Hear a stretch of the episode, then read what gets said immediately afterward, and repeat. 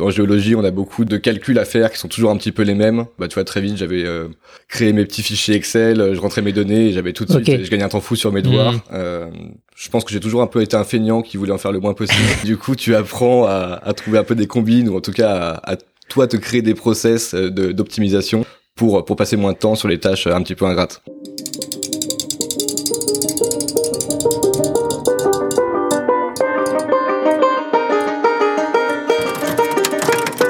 Bienvenue sur le podcast Engrenage. Je suis Julien Mallard et je pars à la rencontre des équipes Ops pour décrypter les meilleures stratégies qui permettent d'accompagner la croissance des boîtes. Les Ops évoluent très souvent dans l'ombre et leur métier est mal compris ou peu reconnu. Pourtant, leur rôle est primordial.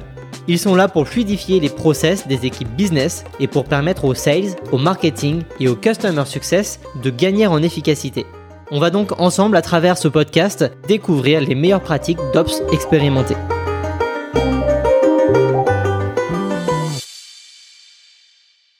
Bonjour Clément. Bonjour. Je suis euh, trop content de t'avoir euh, aujourd'hui avec moi pour euh, l'enregistrement de ce quatrième épisode du podcast Engrenage. Aujourd'hui, on va parler forecast. Ouais. Alors, on va peut-être pas rentrer dans le détail tout de suite et puis on expliquera ce que c'est qu'un forecast. Mais est-ce que tu peux déjà commencer par te présenter, s'il te plaît? Ouais, bien sûr. bah, du coup, Clément Abadi. Je suis dans le monde de l'Ops depuis 4 ans et demi, 5 ans maintenant. je travaille chez Cégide. Ok, trop cool.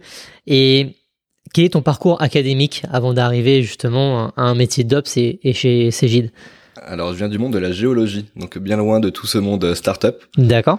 Euh, j'ai fait toutes mes études là-dedans. J'ai commencé par travailler comme technicien euh, géologue. Euh, j'ai rapidement pris la direction d'un laboratoire au nord de Paris.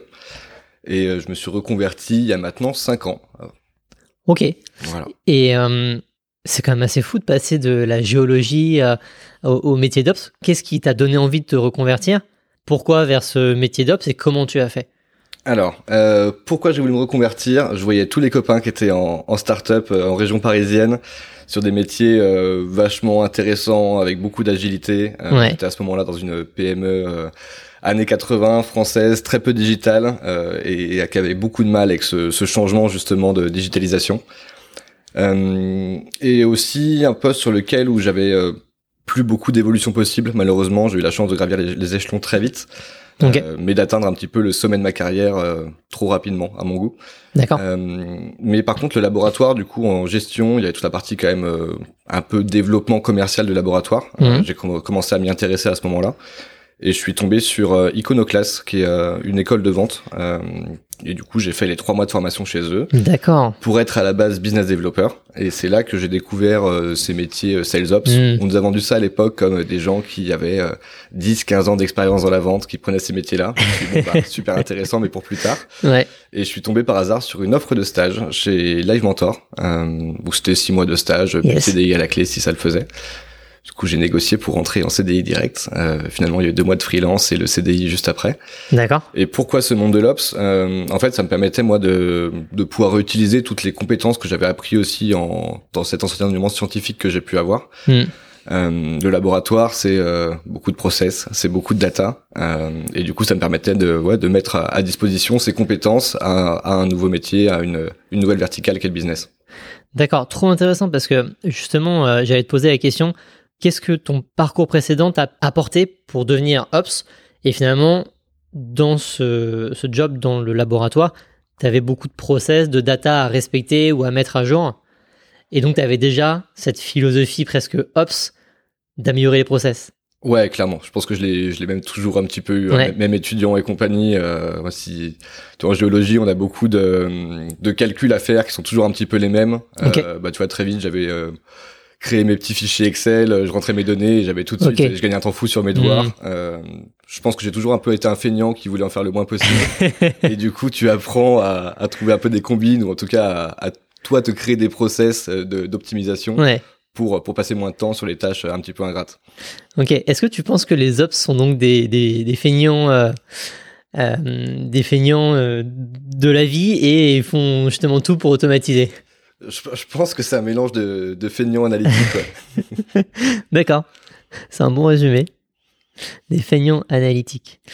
Ok, trop bien. Et euh, donc, tu es arrivé chez Live Mentor finalement sur ta première expérience professionnelle en tant que Ops, après avoir fait Iconoclast. Donc Iconoclast qui est une formation à la vente. Exactement. Et comment tu as fait pour prendre en main ce poste-là? C'était tout nouveau pour toi? Quel était ton rôle? Qu'est-ce que tu as pu faire chez Live Mentor Alors, je suis arrivé du coup comme premier sales ops. Euh, bon, l'avantage, c'est que eux, à ce moment-là, cherchaient un stagiaire, donc ils savaient que ce serait quelqu'un qui arriverait, euh, bon, qui connaissait vraiment pas grand-chose. Euh, c'est une boîte où les process étaient déjà plutôt bien en place. Euh, le CRM était assez propre. Okay. Et j'ai eu un onboarding honnêtement euh, assez quali euh, entre les ce que eux ont pu m'apprendre, ce que j'ai pu apprendre aussi sur euh, sur le net, ce que j'ai pu apprendre aussi des, des communautés ops euh, dont on fait partie tous les deux. Tu vois, je pense à, mm. à business euh, Operation Network. Operation Network, merci. donc tous ces échanges, ouais, je pense que j'ai vraiment appris sur le tas en fait. Mm. Mais après, c'était une logique qui me, qui me parlait déjà un petit peu, donc ça n'a pas été si compliqué que ça. Ouais. C'est quoi les difficultés que tu as pu rencontrer justement? Au début, quand je suis arrivé, euh, bon, il y a toute la partie déjà compréhension un petit peu de, de l'entreprise, de ce qu'est leur business, de qui fait quoi, comment. Euh, mm. Donc vraiment réussir à s'imprégner des, des, systèmes internes, tout simplement. Euh, L'autre partie, c'est que dès que tu veux changer quelque chose, euh, ben, les gens sont toujours un petit peu réfractaires au changement, même si ça va leur apporter. Euh, et il faut du coup réussir à embarquer tout le monde avec toi mmh. euh, et justement créer cette relation.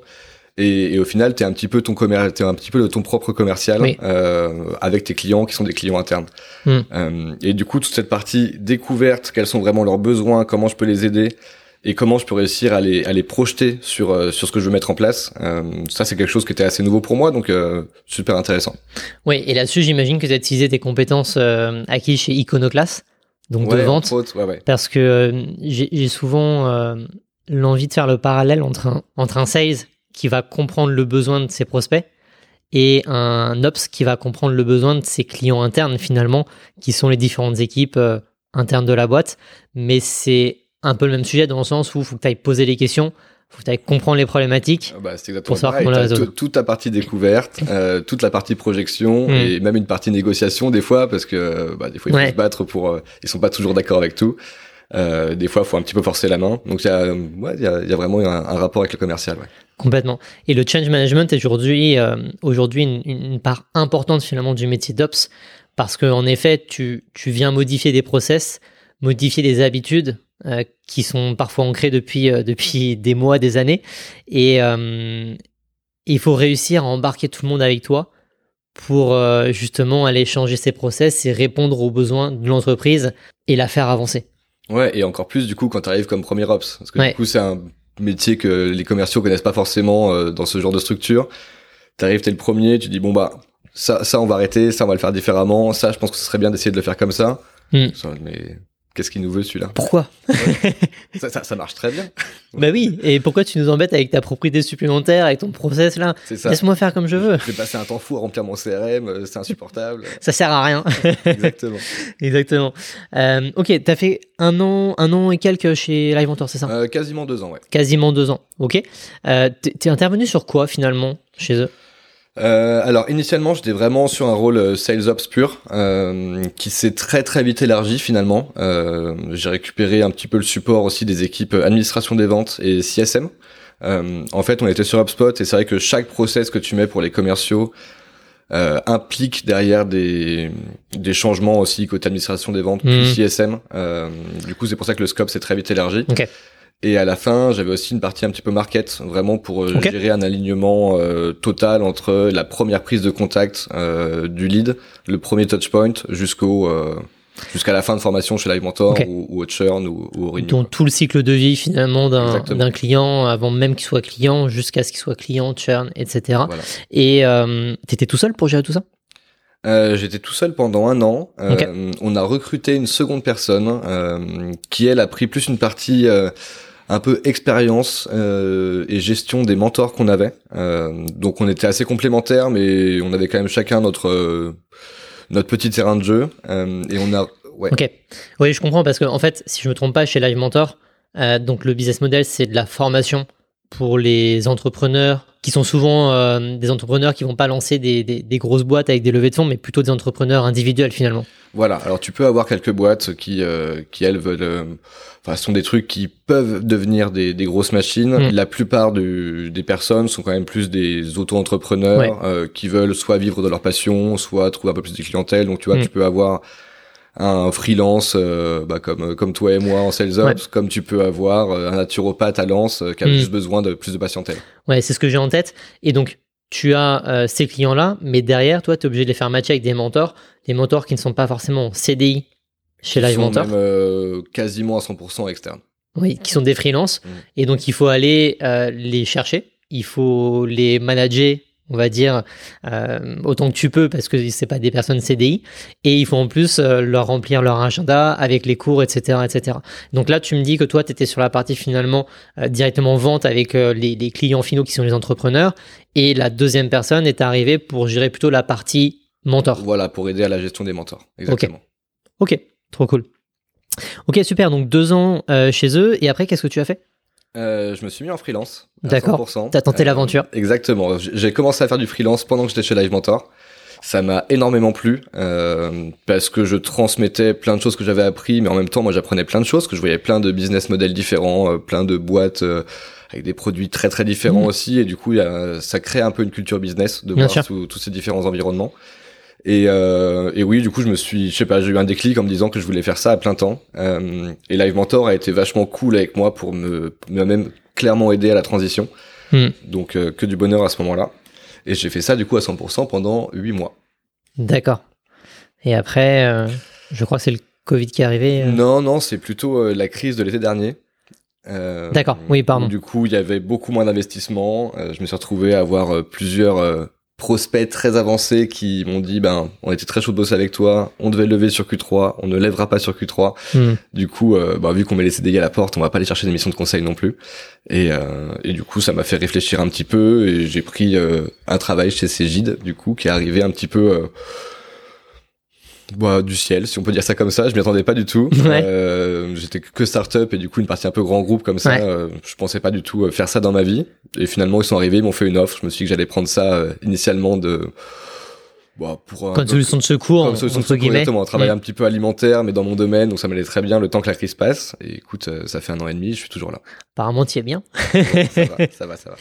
Génial. Est-ce que tu peux nous, nous décrire en, en deux mots ce que fait Cégide En deux mots, ça va être compliqué.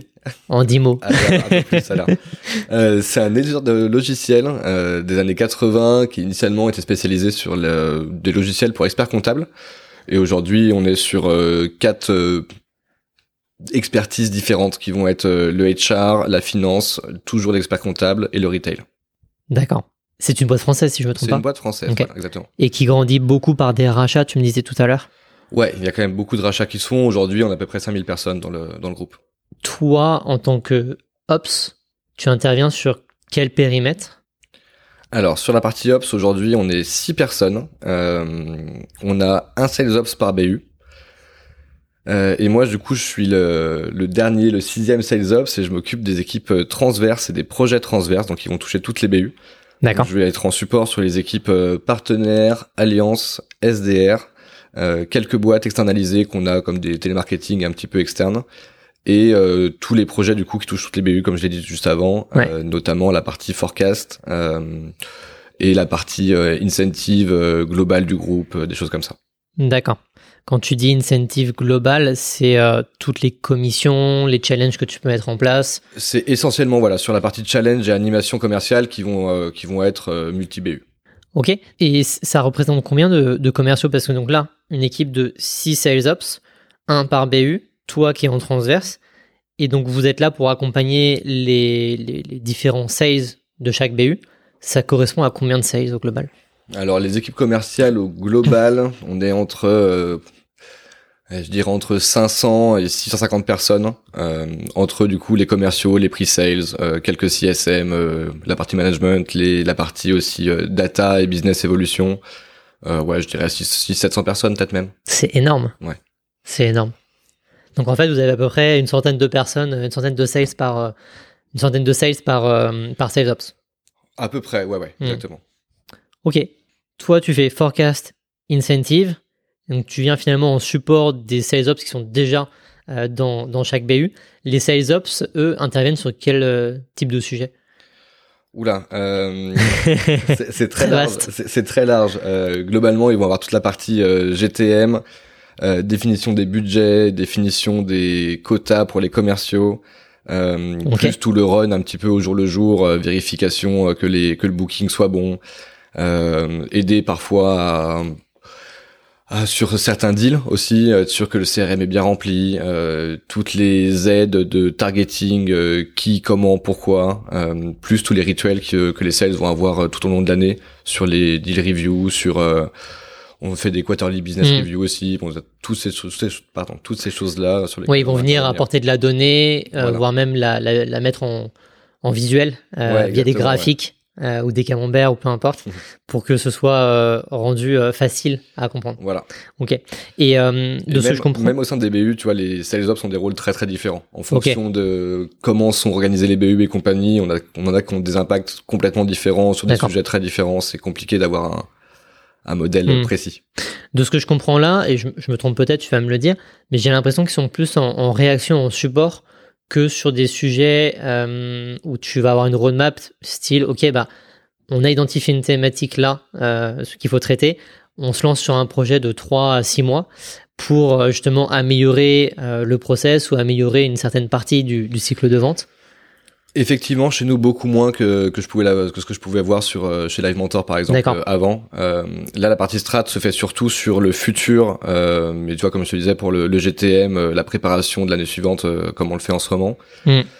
par contre, sur des projets un peu tout au long de l'année comme ça où on va se dire bah ça faut que tout qu'on change et compagnie, beaucoup moins que sur une startup où où t'es tout seul avec 20 commerciaux et en fait il faut pas oublier aussi qu'un qu'un groupe avec 700 personnes dans les équipes commerciales t'as forcément une agilité qui est très différente. Euh, mm. Et donc chaque grande décision euh, requiert un arbre de décision qui est très large. Mm. Euh, et chaque changement peut être aussi très dangereux pour pour certaines pour certains process, pour pas tu vois se, se, cannibaliser entre différentes équipes, de choses comme ça. il faut faire super attention et donc tout est très réfléchi. Mais donc vu que c'est très réfléchi, c'est assez long et du coup les gros projets sont pas forcément sont souvent soutenus euh, ou proposé par les sales ops, mais pas forcément géré ensuite par les sales ops. Ok, donc tu changes pas de CRM tous les quatre matins. Exactement. Et puis comme je te le disais, du coup, on est quand même une cinquantaine euh, sur les équipes euh, business perf, donc entre les data, entre les admins CRM et compagnie. Donc chacun a un petit peu son rôle à jouer. Hmm. Et après, il peut y avoir des groupes de des, groupes de travail, des workshops entre différentes personnes, mais voilà. En tout cas, des sales ops tout seul, l'impact est beaucoup moins poussé que ça ne peut l'être en startup. Ça marche. Et vous reportez à qui vous directement? On, reporte au directeur euh, Sales Efficiency. D'accord, qui est responsable aussi des, sales euh, directement ou Non, qui est responsable des équipes euh, Sales Ops, Sales Enablement et Sales Campus, qui est une école de vente interne qu'on a. Ok, donc il y a vraiment une BU, on va dire Sales Ops, et même plus, enfin Sales Efficiency, et qui est en parallèle des équipes Sales, où ils ont à chaque fois un directeur commercial de chaque BU. Et exactement, on est directement sous le CRO. Ok, ça marche. Très clair. Et donc, on a commencé à parler un petit peu d'incentive tout à l'heure, mais finalement, le sujet de cet épisode, c'est plutôt le, forecast. Est-ce que tu peux déjà euh, me donner une définition de ce que c'est qu'un forecast? Ouais, bien sûr. Euh, c'est tout simplement ton prévisionnel de vente. Donc, combien tu vas réussir à faire à la fin du mois, à M plus 2, à la fin de l'année, hmm. en fonction de ce qui est dans ton pipeline aujourd'hui. D'accord. Et ça, tu le compares à tes objectifs? Bien sûr. Ok. Et donc, la définition du forecast et la définition des objectifs, c'est vraiment deux manières différentes, on est d'accord? Bien sûr, ouais, ouais. L'objectif, c'est ce que tu veux faire. Euh, le forecast, c'est plus ce que tu peux faire en l'état, actuel des choses. Ok. En prenant une photo à l'instant T, finalement, de ton pipe, et en te disant, ok, bah, avec cette photo à l'instant T, on est capable de faire X milliers, millions d'euros, et les objectifs sont à euh, Y. Et ça va t'aider du coup au pilotage de te dire, bah, en fait, on est en dessous de nos, de nos attentes. Euh, quelles actions on peut mettre en place pour réussir à booster les forces commerciales ou alors justement on est largement au-dessus. Euh, Est-ce que ça vaut pas le coup, par exemple, de réduire un petit peu nos, dépenses marketing? Parce qu'aujourd'hui on est dans les clous et donc on peut peut-être peut-être faire réussir à faire ce qu'on veut avec moins de coûts. D'accord. Donc en fait, de ce que je comprends, c'est que même si euh, tu peux faire plus que ton objectif, tu vas peut-être pas forcément euh, continuer à dépenser du marketing pour faire plus en disant que tu vas déjà atteindre tes objectifs ça peut arriver. Après, ça va dépendre des entreprises, de la vision hmm. un petit peu de la boîte. Euh, mais j'ai vu des entreprises où c'était le cas. Ouais. Donc, tu as tes objectifs qui sont fixés. Tu as ton forecast. Le forecast, tu le fais sur une période de, quelle temporalité? Hmm, Tu peux choisir un petit peu ce que tu veux. Aujourd'hui, chez Cégide, euh, on le fait la plupart du temps à trois mois. Euh, D'accord. Et il y a quelques moments dans l'année où, euh, tu vois, là, dès mars, on essaye de faire un forecast euh, sur l'année complète avec ce qu'on a aujourd'hui. mais forcément, c'est un forecast sur la fin d'année qui est beaucoup moins précis. Mais sur les rituels hebdomadaires, ils sont sur sur deux mois, trois mois, et surtout sur le mois en cours. D'accord, ok. parce que moi, j'ai eu aussi ce sujet forecast à, à, traiter pendant un moment donné. Et donc, on avait des objectifs à l'année qui étaient ensuite déclinés par trimestre et même par mois on avait une certaine saisonnalité et ensuite on allait regarder justement notre pipe avec l'état d'avancement euh, des entités dans le cycle de vente et ça nous permettait d'avoir un forecast. Le seul problème avec ça, c'est qu'en fait, en début d'année, tu étais bien trop loin d'avoir un pipe conséquent pour pouvoir atteindre tes objectifs à l'année. On avait quand même ce forecast à l'année, mais il n'était pas forcément toujours pertinent parce qu'on n'avait pas cette, euh, visualisation, euh, je dirais, absolue de ce qu'on aurait sur l'année complète. Ouais, bien sûr, mais justement, ça va te donner une tendance quand même de ce qu'on est un petit peu potentiellement en avance, même si on n'a pas beaucoup de pipe. Ouais. Euh, et après, c'est J, donc, alors ça dépend des BU, mais on peut être sur des cycles de vente quand même assez longs. D'accord. Euh, donc tu vois, sur les, sur les alliances, par exemple, on, on regarde le, le pipe qu'ils ont sur 12 mois roulants. On leur demande un niveau de pipe constant sur 12 mois roulants. Alors, c'est-à-dire un niveau de pipe constant? Eh ben alors, on sait que globalement, euh, il faut par exemple qu'on ait euh, sur 12 mois roulants tout le temps 12 millions de pipelines euh, sourcés, influencés euh, par les partenaires. Ok. et donc, on sait très bien que si finalement sur 12 mois on n'est que à 9 millions, eh ben il faut qu'on aille chercher 3 millions en plus pour contrebalancer un petit hmm, peu. Et vu que c'est des cycles assez longs, eh ben forcément tu as cette vision là quand même un petit peu long terme. Ok. J'imagine que la difficulté que tu dois avoir chez Cégide sur ce sujet de forecast, c'est justement que tu as des BU différentes. Tu me parlais de plus de 80 produits aussi différents. Exactement, ouais. comment tu fais pour gérer les forecasts et ces différentes euh, euh, caractéristiques entre produits, entre BU Alors, bah justement, c'est un petit peu complexe. Euh, je pense que, en fait, pour moi, il y a deux types de forecasts que, que tu peux faire. un forecast vraiment 100% automatisé, qui peut être la version très euh, très low cost. Euh, on a tant de pipeline, on a d'habitude un taux de conversion à 20%. Voilà ce qu'on va tirer euh, à, un mois, deux mois, trois mois. C'est classique que toutes les boîtes font dans un premier temps, en tout cas.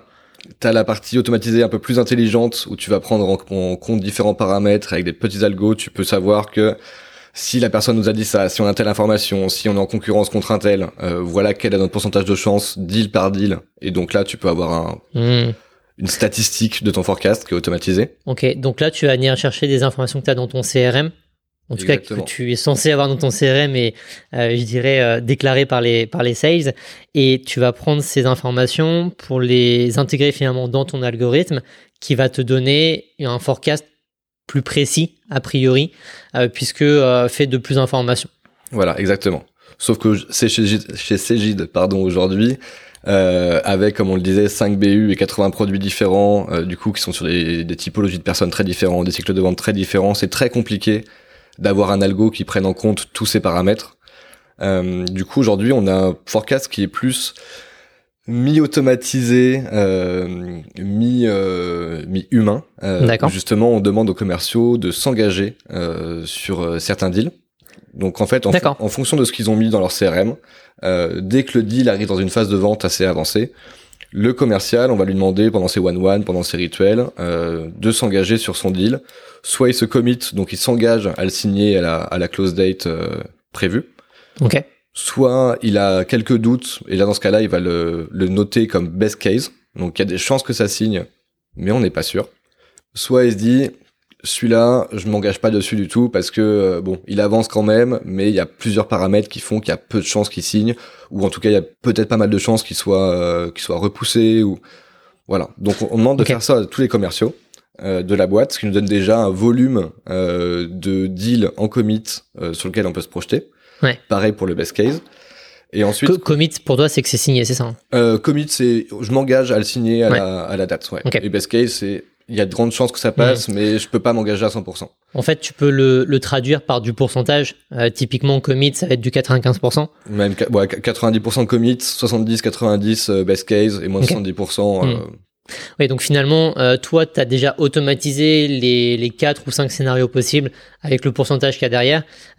si je reprends moi mon cas, on avait en effet créé une propriété probabilité de closing ouais qui permettait au sales de rentrer sa probabilité et ça, ça venait rentrer dans le calcul du forecast. D'accord. Finalement, c'est la même chose, c'est simplement que toi, tu as simplifié ça avec euh, 4 ou 5 cas différents qui sont directement euh, liés à un pourcentage précis. Exactement. Ok. Et, ce qu'on fait dans un second temps, du coup, c'est que chacun des managers, euh, tu vois, ça, c'est un truc qu'on fait de manière hebdomadaire. Chaque manager va reprendre les déclarations de ses commerciaux. D'accord. Va pouvoir les modifier un petit peu. Euh, donc tu vas faire un, override sur euh, sur ce qui a été dit par le commercial. Euh, et mettre éventuellement une, euh, tu vois, se dire, ok, là on en a trois qui sont en best case, mais il y en aura quand même au moins deux sur trois. Euh, je vais mettre 30 000 en plus, sur, je vais hmm. m'engager sur 30 000 en plus, je vais m'engager sur un peu moins parce que celui-là, même si le commercial est sûr de lui, moi j'ai quelques réticences. Okay. Et on le fait ça à chaque niveau. Donc après, tu as les managers de managers qui, qui récupèrent ce que les managers ont fait. Euh, et on a du coup cinq niveaux de hiérarchie comme ça, de euh, d'ajustement pour avoir un forecast global groupe. Et ça, c'est quelque chose qui se fait du coup euh, toutes les semaines. Donc tout, D'accord, toutes les, semaines. voilà, tous les vendredis. Dès le début de l'année, toutes les semaines, vous faites ça. Exactement. Ça veut dire que moi, par exemple, manager, je connais mes équipes. Je sais que lui, il est, euh, il est ultra, ultra optimiste, ou que lui, il est, il est plutôt conservateur. Exactement. Dans ce cas-là, je peux aller rajouter un plus 10% ou réduire à un moins 20%. Exactement, voilà. D'accord. En fait, ils ont vraiment le choix de se dire, celui, ce, ce deal-là, je le prends, celui-là, je le prends pas, celui-là, hmm. je le mets en best case et pas en commit. Et ensuite, en plus d'aller euh, rajouter une, une, petite louche ou, euh, ou autre chose. Ok. Les managers sont au courant ouais, bien des décisions que le manager prend? Euh, Alors, euh, pas spécialement, euh, pour la simple et bonne raison que les commerciaux le font directement dans Salesforce euh, et que les forecasts derrière sont faits dans Pigment, euh, qui est un outil qui vient aspirer toute la donnée de Salesforce. D'accord. Notamment cette notion de commit du commercial. Et les managers font ensuite les, euh, les changements, les ajustements dans un autre outil. Donc après, dans les discussions, bien sûr, entre le manager et le commercial, le manager peut dire, hmm. bah, celui-là tu l'as mis en commit, moi je suis un peu moins euh, optimiste que toi. Qu'est-ce qu'on fait pour la semaine prochaine, par exemple? Ok. Oui, il n'y a, a, pas de problème de transparence en fait entre le manager et le sales, euh, mais c'est juste que dans l'outil, le sales ne le voit pas puisque lui, son outil c'est Salesforce et c'est ça qu'il voit au quotidien. Exactement. Alors que le manager, lui, va utiliser un autre outil qui est même pas Pigment en fait, c'est ça. Euh, c'est un autre outil qui. Euh, non, c'est dans Pigment directement. C'est dans Pigment, directement. ouais. Ok. Dans Pigment directement, qui va euh, donc euh, ajuster lui son, son, son taux estimé pour avoir le forecast donc voulu. Exactement. Ok. Et donc une fois par semaine, ils se voient pour valider finalement les, les différents deals. Ils font ça avec tout leur pipeline? alors tout le pipeline sur essentiellement le mois en cours. Et, euh, et comme je te le disais, euh, plus ou moins trois mois, mais euh, les, le mois, le mois plus un, le mois plus deux euh, sont, euh, sont, on passe quand même beaucoup plus rapidement dessus. C'est surtout sur le mois en cours euh, pour voir s'il y a des actions correctives à mettre en place rapidement ou pas, quoi. Ok, ça marche. Donc tu disais possibilité d'avoir un forecast soit 100% automatisé, soit automatisé mais avec des critères supplémentaires pour avoir un algo qui soit encore plus poussé, ou alors sinon du déclaratif. Et euh, finalement, vous faites un mix des deux. Ouais, c'est ça. On, a une partie un peu automatisée euh, qu'on appelle le weighted pipeline, du coup, qui est pareil, lui, euh, calculé avec différents, différents pourcentages, qui est comparé, du coup, avec le, déclaratif. D'accord. Et donc, ça te permet comme ça d'avoir deux forecasts différents. Ouais, après, c'est surtout le déclaratif aujourd'hui qui, qui compte pour nous. Le weighted, il est plus là à titre d'information. mais voilà, c'est juste un, un KPI en plus, mais qui est beaucoup moins suivi que le déclaratif. L'avantage du déclaratif, c'est que ça oblige aussi les, les commerciaux à vraiment s'engager sur des sur hmm. des deals, à réfléchir à ok ce deal là où il en est, qu'est-ce que j'ai concrètement, est-ce que vraiment euh, je peux m'engager dessus ou pas. Et du coup, euh, ça responsabilise les gens un petit peu, et je trouve ça assez intéressant. Ouais, ouais, ouais, complètement. Euh, ça, c'est quelque chose également qu'on avait fait justement sur le côté déclaratif. Le souci, nous, qu'on avait avec cela, c'est que, je pense que tu as déjà donné la réponse, euh, la solution en tout cas à ça, mais c'est que les, les sales euh, s'engageaient parfois sur une date de signature ou sur un montant en disant oui, je suis super favorable. Par contre, ils étaient des fois complètement à côté de la plaque. Soit parce que le deal glissait de 2, 3, 4, 5 mois, euh, soit parce que le montant était euh, finalement soit trop haut, soit parfois trop bas en fonction justement de la personnalité euh, du sales. Et tout à l'heure, tu évoquais le fait de les, de les incentiver, de leur mettre finalement une, commission liée à ces forecasts, c'est ça? Euh, non, non. Euh, ça, par contre, ils ont pas forcément de. Aujourd'hui, on n'a pas d'animation liée à ce à ce paramètre-là. D'accord. Et comment tu fais justement alors pour qu'ils s'engagent et qu'ils qui donnent euh, des, des, données qui soient euh, le plus sûres possible, les plus fiables possible hum, Je pense que c'est surtout une relation de confiance déjà entre le manager et le, et le commercial. D'accord. Aussi parce que dans tous les cas, pour faire avancer leur, euh, leur deal dans le CRM, euh, ils ont des, propriétés, des propriétés qui sont euh, obligatoires. tu peux, un, deal ne peut pas avancer si certains champs ne sont pas remplis dans le CRM. Oui.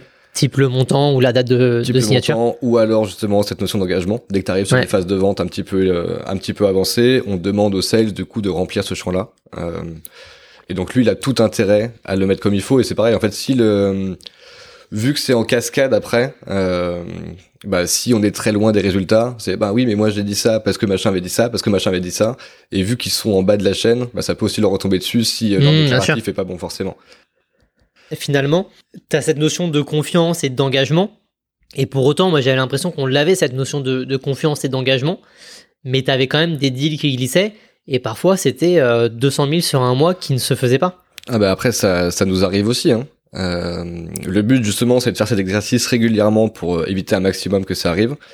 Et après, on est quand même sur des cycles de vente assez longs, euh, comme je te le disais tout à l'heure, sur de la vente complexe. Donc, au final, le commercial qui s'engage, c'est c'est pas une personne qui a parlé deux fois aux clients dans les six derniers mois. Ils connaissent quand même normalement très bien leur sujet. Ils ont beaucoup échangé. Donc, je pense qu'ils ont une connaissance de l'opportunité qui leur permet aussi d'être assez précis au global sur leur déclaratif. Et après, c'est comme partout. On a des commerciaux un peu plus optimistes que d'autres, d'autres un peu pessimistes.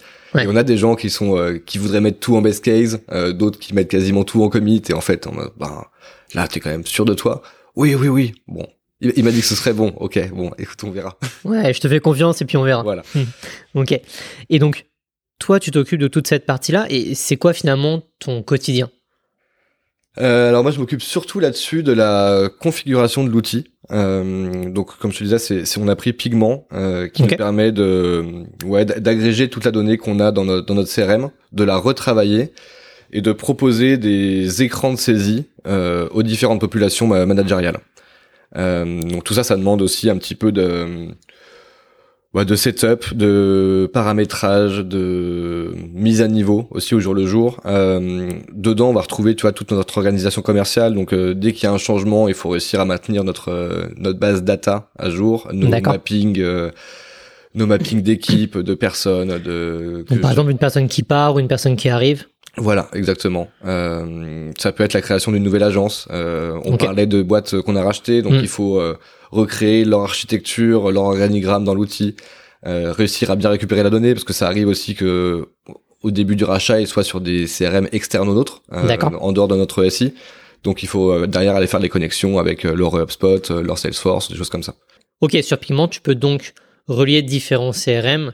Tu peux avoir par exemple deux Salesforce qui sont connectés à Pigment pour récupérer les données et toi, ton rôle, ça va être justement d'agréger cette donnée-là et t'assurer que euh, finalement les données que tu récupères de cette nouvelle entité, par exemple, elles sont agrégées correctement sur la, sur la bonne méthodologie dans ton outil Pigment pour venir agrémenter euh, ton forecast déjà existant.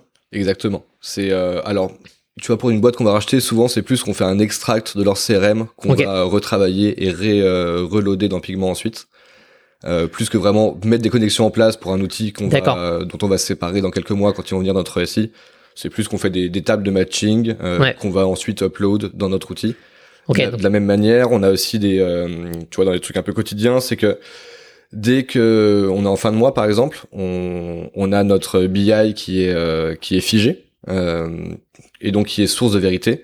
Et donc on va aussi upload notre booking du de, de tous les mois clos dans l'outil. Euh, ce qui va nous permettre de comparer sur, bah, voilà sur quoi on avait euh, commit, voilà ce qui a réellement été fait, voilà quel était le budget, et d'avoir un suivi et d'être toujours avec des chiffres les plus précis possibles.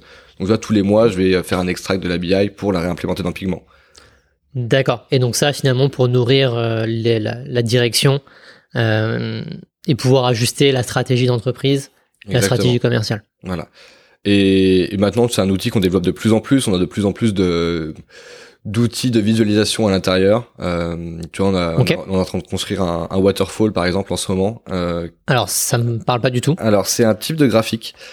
Euh, j'imagine un graphique en cascade. Ouais, j'imagine. euh, qui te permet de voir ton delta, euh, ben, d'expliquer un delta entre euh, différentes périodes. Euh, je te donne un exemple tu vas avoir le pipeline sur la BU Retail euh, entre cette semaine et le mois dernier. D'accord. Sur une temporalité qui va être la même, du coup, si tu regardes à, à 12 mois glissants, par exemple. Mm. Et de se dire, voilà, on avait 10 millions il y a trois semaines, aujourd'hui on n'a plus que 9 millions, qu'est-ce qui s'est passé? Et en gros, tu vas avoir une colonne en positif qui va te dire, bah, il y a eu 600 000 de création, il y a eu 300 000 de signés, donc là ça te remet du négatif. Euh, il y a tant qui sont passés de, du mois euh, de plus 12 mois, finalement plus 13 mois, qui ont glissé sur une temporalité euh, suivante. Il y a tant qui ont changé de montant. tu parles hmm. opportunités qui sont passées de 500 000 à 400 000 parce qu'on va vendre à moins de magasins, des choses comme ça. D'accord. Et donc, il vient t'expliquer tout tes ton changement, enfin tout ton ouais ton delta, de fait, quoi il est composé. Vue à l'instant T de ce qui s'est passé sur ta temporalité, donc semaine ou mois, de savoir il y a X qui est passé de telle phase à telle phase, Y qui est passé de telle phase à telle phase, et donc tu comprends finalement euh, où peut être ton trou d'air, ou alors l'explication de pourquoi tu es à, à plus que ce que tu ne devrais, voilà. ou à moins que ce que tu ne devrais. J'ai perdu 2 millions, comment ça se compose, j'ai gagné 3 millions, d'où ils viennent. Ok.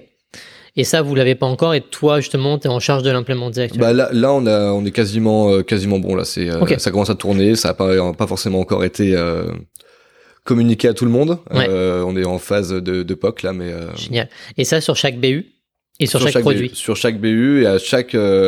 en fait, l'avantage de, de Pigment, vu que notre organigramme est assez bien foutu maintenant, euh, on est capable d'avoir cette donnée-là, soit au niveau de l'agence, donc euh, une équipe de 5 personnes, soit au niveau du groupe, donc l'équipe de 700 personnes.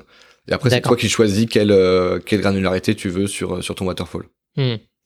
Je reviens sur l'aspect engagement confiance, parce que tu, tu me parlais la dernière fois, si je me trompe pas, que il y avait comme certaines personnes chez les commerciaux, je crois même chez toi, qui étaient commissionnées par rapport à la précision du forecast.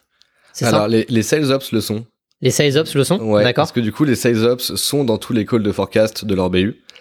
Euh, et en fin de mois, on a toute la partie aussi euh, sprint, tu sais, où tous les tous les soirs, euh, le sales ops dit, ben, par rapport à mon commit de début de semaine, par exemple, on a ça qui va glisser. Attention, il y a ça qui va bouger, il y a ça qui va bouger, pour donner à chaque fois tous les soirs le chiffre le plus juste sur la dernière semaine du mois. D'accord. Et c'est sur cette précision euh, entre nos annonces pendant cette euh, période et la réalité à la fin de mois qu'on va être incentivé. Ok, donc les sales ops sont euh, vraiment partie prenante finalement de ces ah forecasts. On, est garant de la précision de ces forecasts. D'accord, ok. Les sales ops sont dans tous les calls de, bah ouais, de, de forecast toutes les semaines. Et c'est euh, une précision, enfin c'est quoi l'objectif de cette précision? Euh, idéalement, faut qu'on soit entre 98 et 102%, donc à 2% près euh, de l'objectif. La fourchette est super mince et vous en sortez Vous y arrivez justement à être aussi précis à chaque fois? Ouais, globalement ça va. Euh, après, euh, il arrive qu'il y a un mois, il y a une surprise, euh, un énorme deal, je sais pas, un million deux, qui finalement va être postpone de deux mois. Et bon, c'est un peu triste. mais au global, honnêtement, c'est ça va. Ok. Et est-ce que l'inverse arrive aussi, c'est-à-dire un deal qui est qui arrive plus tôt que prévu et qui finalement vous fait dépasser l'objectif à plus de 102% euh, alors ça, ça, a dû arriver. J'ai pas d'exemple en tête. Ça a forcément dû arriver. Hein, une bonne surprise comme ça, mm. qui fait du qui du coup est une bonne surprise pour la boîte, qui est moins bonne surprise pour le l'incentive du, du sales ops. Mais euh... ouais, ok. Après il existe le frigo, mais on n'en dira pas plus. C'est confidentiel. Euh, ok, génial. Et euh, quels sont selon toi les, les critères primordiaux à récupérer de la part des sales dans ton CRM pour faire un, forecast euh, précis? Euh, bon, une data qui soit clean dans tous les cas. Euh, Justement, dans la data, il y a quoi? Il y a le montant? Il y a le montant, il y a la date de closing. Ça, c'est vraiment les plus importants. Euh, et après, ça dépend. Soit on est sur un, comme on disait, un peu un déclaratif côté CJ, donc, donc là, on a besoin de, de cette déclaration. Euh, si tu es sur un truc euh, automatisé, bah, tu tous les critères qui vont euh, composer ton, ton algo.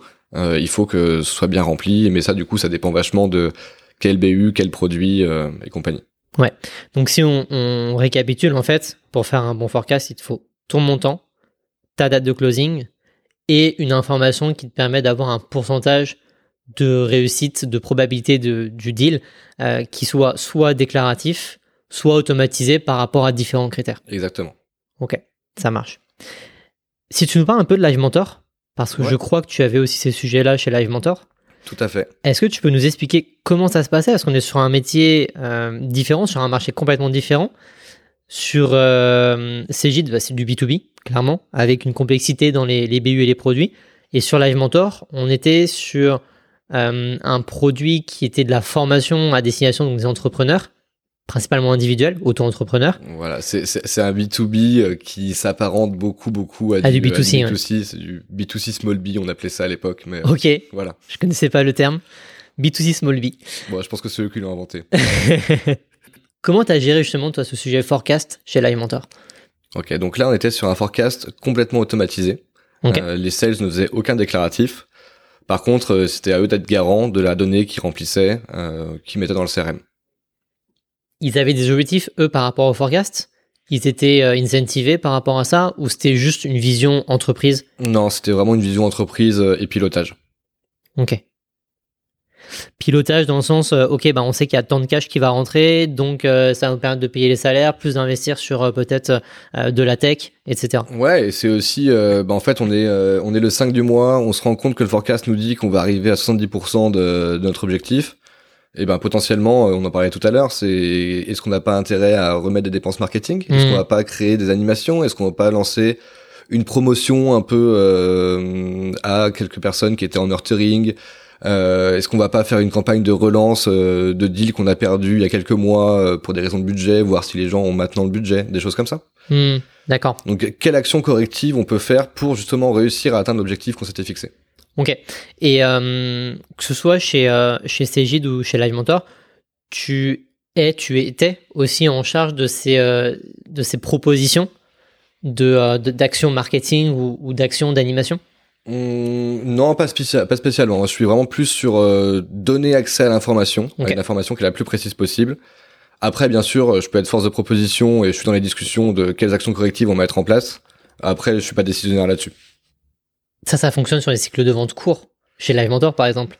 Mais chez, chez du Cégide, quand tu vois qu'il y a deux semaines de la fin de ton mois, t'es euh, es en retard. Ah bah c'est quoi les actions que tu mets en place bah, Il y a le truc euh, tout bête, hein. Euh, enfin tout bête je sais pas si c'est tout bête, mais euh, se dire, ok, au final, on est, euh, il nous manque 800 000. Je sais pas, je suis, je suis tel BU, il nous manque 800 000. Euh, on a deux gros deals qui ont de grandes chances de glisser sur le mois prochain, mais si on arrive à les signer avant la fin du mois, et eh ben potentiellement on va rentrer dans nos chiffres et c'est très cool. Mmh. Et eh ben est-ce que ces deux deals à 500 000, on va peut-être pas proposer une réduc à 450 000 s'ils signent avant le 31. Ouais. C'est pour ça qu'il faut toujours négocier avec les, les, boîtes, les boîtes B2B entre le 20 et le 25 du mois. Quoi. Ouais, ouais, complètement. Ou alors à la fin du trimestre ou à la fin de l'année. Exactement. Quand tu sais que euh, les, les, les, chiffres s'arrêtent et que ton commercial il a besoin euh, d'aller chercher, euh, chercher du cash. Ouais, ouais, non, mais ça, si vous le saviez pas, maintenant vous le savez. et et n'hésitez pas à négocier justement en fin de mois ou en fin de trimestre pouvez même poser la question à votre commercial hein, et peut-être qu'il vous répondra, il sera, il sera complètement honnête, il vous dira bah attends, t'attends deux jours de plus, je peux t'avoir une, remise de 10% supplémentaire. Euh, ok. Est-ce que tu euh, as d'autres choses à dire justement sur le forecast euh, à quelqu'un qui euh, arriverait ops, qui devrait traiter le sujet dans sa boîte? Quels sont les tips, les, les, les, les, les informations importantes à avoir en tête pour justement mettre en place le forecast le plus pertinent possible?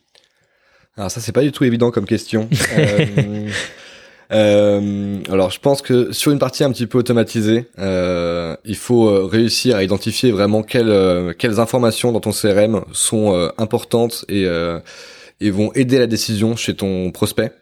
quelles sont les, ouais, les informations qui sont un peu game changer, qui vont t'aider à, ouais, qui vont pouvoir te permettre de dire que potentiellement ce deal-là, euh, il devrait se faire en temps et en heure au montant annoncé. Euh, donc c'est vraiment analyser ces, enfin trouver ces paramètres là. Euh, et après, comme je, comme on le disait tout à l'heure un petit peu, mais je pense qu'au au début, quand tu arrives, euh, bah, c'est bien de faire le truc un petit peu tout bête. Quelle est notre taux de conversion sur les six derniers mois? Mm. Qu'est-ce qu'on a aujourd'hui? Et là, tu as une première estimation. Et au fur et à mesure, plus tu vas avoir de connaissances sur la boîte, plus tu vas savoir comment affiner ce chiffre-là, justement, tu vois, avec des mm. prendre ces paramètres en compte ou demander du déclaratif, tout simplement. Oui, parce que finalement, quand tu vas, euh, toi, aller mettre des, des taux de transformation entre tes différentes phases de transaction qui te permet d'avoir ton forecast. C'est basé sur de l'empirique. En tout cas, normalement, on essaie de baser sur de l'empirique et donc sur ce qui s'est passé par le passé. Et, euh, donc là, tu, toi, tu arrives, euh, tu as besoin de connaître cette donnée-là. Donc tu vas aller regarder ce qui s'est passé dans euh, ton CRM il y a six mois, il y a un an, il y a deux ans. parfois, tu as des, notions de saisonnalité aussi. Ouais, vachement. Donc, te, te dire que, OK, bah, en septembre, euh, ou en janvier, tu vas peut-être avoir des taux de conversion euh, plus élevés sur de la facturation parce que c'est le moment où les boîtes elles ont du budget et elles, euh, elles financent finalement ces projets-là. et donc c'est d'aller récupérer toute cette connaissance de la boîte pour ensuite la traduire en, hypothèse que tu vas implémenter dans ton forecast. C'est tout à fait ça. Génial. Bon, bah, j'ai compris comment faire un forecast alors. Génial. Euh, trop cool. Euh, écoute, euh, merci pour, pour ces nombreuses informations sur le forecast. je pense qu'on a déjà dit pas mal sur, sur le sujet qui permettrait de à n'importe quel sales finalement de commencer à, à, s'amuser avec, avec des forecasts. Alors les forecasts c'est bien sûr aussi une vision entreprise, donc c'est très souvent mis en place avec les directeurs commerciaux, les directrices commerciales, le codir, le CEO, etc. Et euh, donc ça a une vocation à en effet donner une vision finalement sur euh, sur la boîte, euh, sur l'aspect l'aspect cash qui va rentrer. Il y a cette vision entreprise et il y a également aussi cette vision à court terme, donc vision à long terme et vision à court terme de quelles sont les actions correctives qu'on peut mettre en place pour réussir à atteindre l'objectif qui est fixé initialement et qu'on n'ira pas atteindre d'après le, le, le, forecast, en tout cas qui peut qui peut arriver. Voilà, donc puis ça, de toute façon, c'est une donnée ultra importante pour toutes les boîtes et, euh, et aussi, tu vois, pour des entreprises qui sont assez jeunes, le fait d'avoir un forecast assez précis rapidement, euh, bah, typiquement, t'as peut-être pas assez d'expérience ou assez de, de données pour euh, analyser ton passé et convaincre, par exemple, des futurs investisseurs. Mm. Par contre, si tu arrives à avoir un forecast qui est clair et leur montrer des projections avec des paramètres qui sont très propres, tu vas peut-être pouvoir réussir à à rassurer justement ces personnes qui, mm. euh, tu vois, font une levée, enfin, vont te filer de l'argent, euh, qui vont t'aider dans ta levée de fonds, sans avoir trop d'historique sur tes performances commerciales. Oui, en ayant une méthodologie claire et en indiquant euh, précisément que tes hypothèses c'est ça, ça et ça. Et pourquoi est-ce que tu as pris ces hypothèses? Tu as pu te baser sur des connaissances du marché, tu as pu aller voir d'autres boîtes qui font un produit similaire ou qui évoluent sur un marché similaire avec les mêmes interlocuteurs, même type de budget, et donc d'avoir ces hypothèses qui soient vérifiées et ça, tu peux les utiliser pour euh, aller justement convaincre en effet des investisseurs. Exactement. Ça marche. On va passer à la dernière partie ouais. de cet épisode. Euh, partie euh, où j'ai différentes questions à te poser que je pose à chaque fois à tous les invités.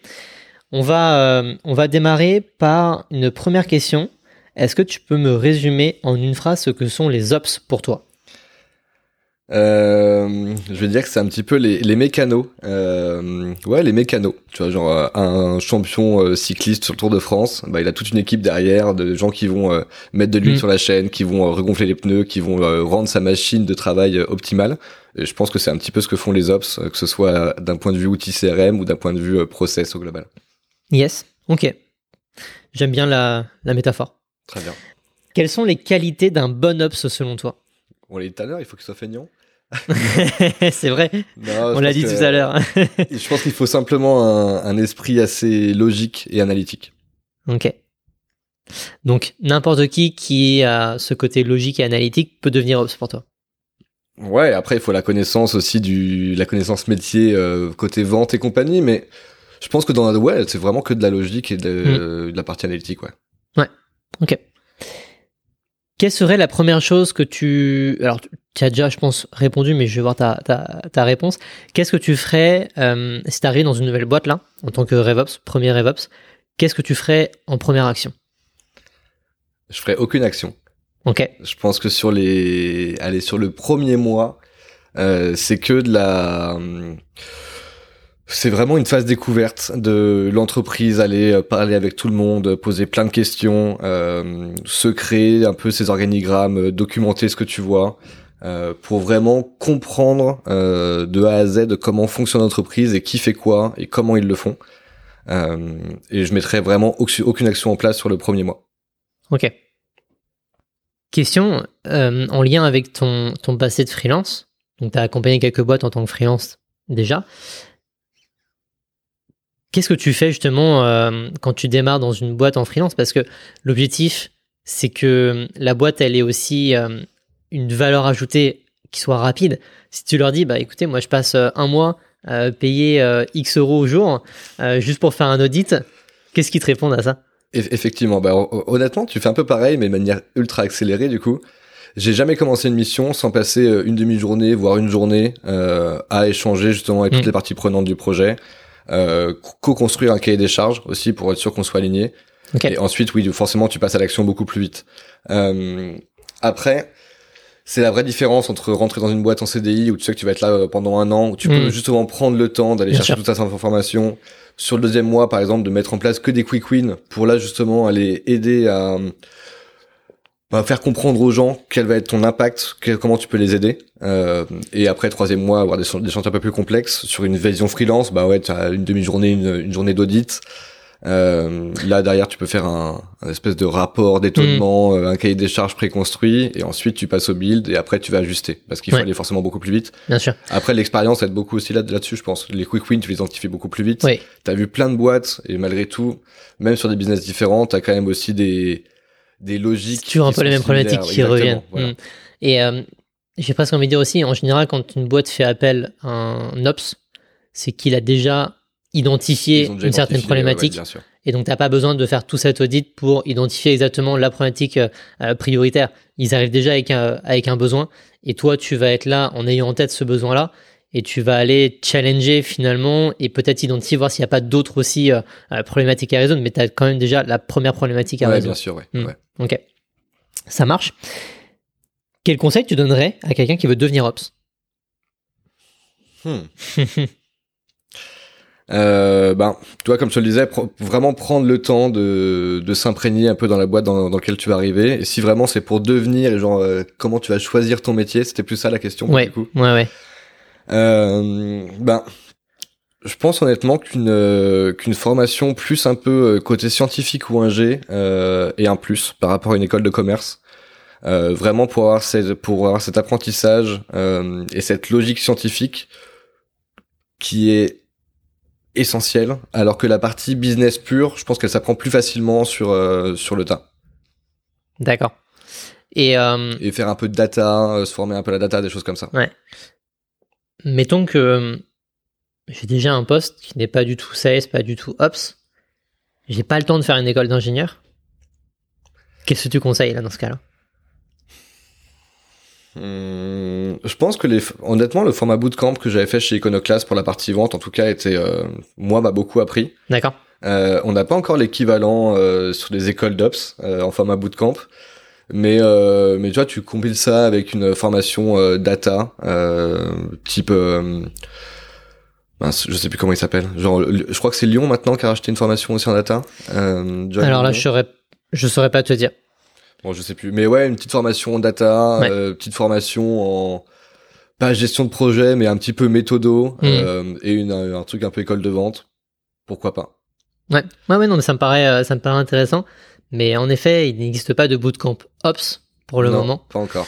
Euh, je crois que je crois avoir entendu parler de de de, de projets en cours. Ouais, moi aussi. Euh, c'est vrai? Ouais. Ah, bon, on en discutera, mais euh, mais moi-même j'en ai un, j'en ai un en tête. Je sais pas si un jour ça ça se fera ou pas, mais c'est c'est quelque chose que pourquoi pas. Ça me plairait bien de lancer ça un jour peut-être. bah écoute. Ok.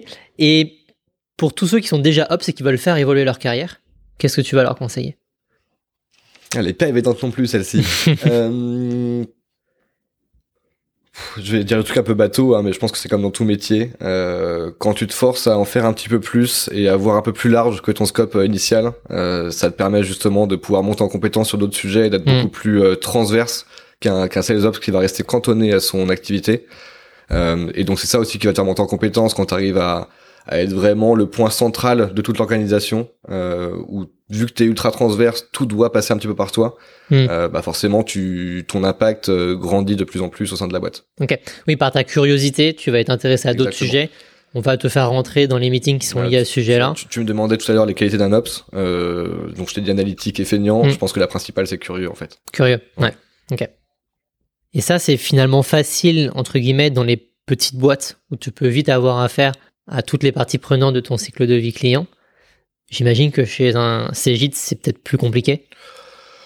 C'est peut-être plus compliqué d'avoir de l'impact dessus. Euh, par contre, t'intéresser à ce que font les autres, euh, bon, rien, rien ne t'empêche euh, entre deux réunions à la machine à café de demander à, un hmm. tel, tu fais quoi, comment ça marche, c'est quoi tes problématiques aujourd'hui. de la même manière, tu vois, moi je faisais beaucoup de d'apéro ops. D'accord. alors d'apéro ops, pas que des apéros, surtout des cafés virtuels. Ok. Euh, il y avait aussi des apéros quand même. Hein. Ouais. euh, mais j'avais un café virtuel toutes les semaines avec un ops d'une autre boîte euh, où on prenait une demi-heure de se dire ok ben c'est quoi ta boîte? Qu'est-ce que vous faites? Hmm. euh, C'est quoi tes problématiques? C'est quoi tes problématiques aujourd'hui? Bah moi je laisse juste dans le passé donc voilà comment j'y ai répondu ça va peut-être t'aider. Et inversement bah ça j'ai pas moi j'ai le problème aussi. Bah viens on va poser la question aux autres et on va essayer de créer un petit workshop pour s'entraider. Ouais. Euh, et je pense que cette partie entraide est aide aussi vachement à la montée en compétences derrière. Ouais, c'est exactement ce que j'ai pu faire aussi euh, par le passé. Et euh, là-dessus, on a justement le Business Operation Network qui est vraiment très bien et euh, beaucoup de bienveillance et beaucoup d'entraide finalement. et dès qu'il y, y a une problématique qui est énoncée finalement sur ce, sur ce Slack, je vois toujours au moins 3-4 personnes qui sont prêtes à répondre, qui sont prêtes à se réunir pour finalement échanger sur une thématique. Et, euh, là-dessus, ça permet beaucoup de monter en compétences. Et je trouve ça vraiment génial d'avoir euh, cet environnement en France de euh, ce, Slack Business Operation Network. Si vous ne connaissez pas, allez taper ça sur Google et vous trouverez le Slack et vous pouvez vous pouvez demander à, le rejoindre. Euh, merci à tous les administrateurs justement, j'en profite. Euh, mais, euh, mais oui, si vous voulez monter en compétence rapidement sur la partie Ops, allez voir, allez voir les autres. je pense que c'est un très bon conseil. Yes, carrément. ok, est-ce que tu as des personnes à me recommander pour passer dans ce podcast? Oui, forcément. mais qui? Qui, qui? Si tu les as pas en tête immédiatement, c'est pas grave, tu m'enverras Ouais, non, par la suite. Je, pense à, à Baptiste Dodan, euh, qui a un rôle, qui n'a plus un rôle d'ops, mais, mais, qui, mais qui vit et qui bosse comme un ops. Euh, ce qui peut peut-être faire un, un ops un, un, petit peu différent, qui aujourd'hui a pris la direction générale de Live Mentor, qui, quand moi j'y étais, était euh, Head of Growth à l'époque. D'accord. Euh, et je pense que ça a été un petit peu un mentor pour moi dans mes débuts de l'ops. Tu vois, tu me demandais comment j'avais été onboardé, et je pense que c'est quelqu'un qui m'a énormément aidé, énormément appris. Ouais. Et, et c'est un mec, tu vois, on parlait de trucs, euh, de connaissances transverses qui, qui est monstrueux et qui a vraiment une, euh, un esprit fait pour l'ops. Tout à l'optimisation, euh, d'un point de vue stratégie, euh, super intéressant. Je pense que c'est un profil ultra intéressant à interviewer. Ok, génial. Bah écoute, je prends la recommandation. je veux bien une intro et, et le contacter pour, pour voir si on peut faire justement un épisode. Ok, super.